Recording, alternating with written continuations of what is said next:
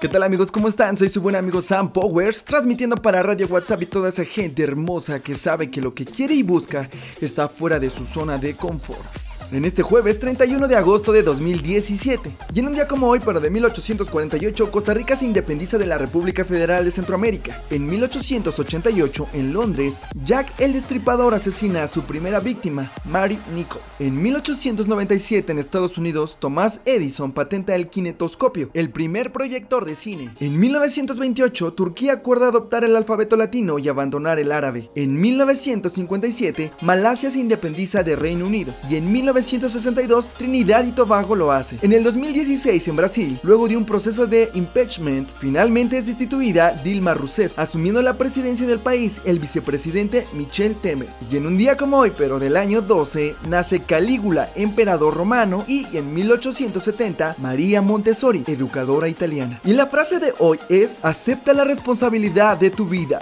date cuenta que tú eres quien va a llegar a donde quiere ir, nadie más. Les Brown. Basta de lloriquear Basta de esperar ese milagro que te va a ahorrar el trabajo. Si el universo fuera consciente, seguro no le daría a los soñadores lo que quieren, sino a los que sueñan y ponen manos a la obra.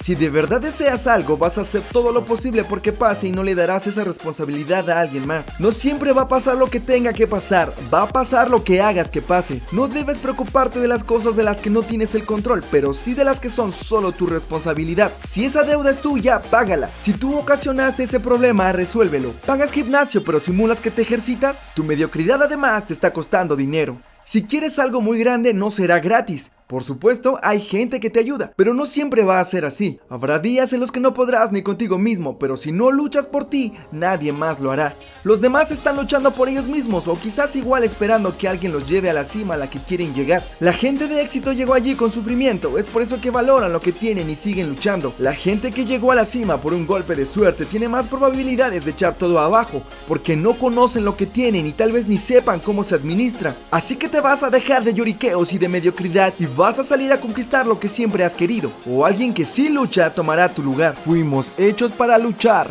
así que luchemos. Yo soy su buen amigo Sam Powers, deseando que tengan un excelente resto de semana. Búscame en Facebook como Sam Powers, Sam con Z. Regálame un me gusta y escríbeme tus comentarios y tus sugerencias. Comparte esto y hagamos viral la felicidad, pero sobre todo hagamos lo que tenemos que hacer. Nos vemos en la siguiente. Bendiciones extremas.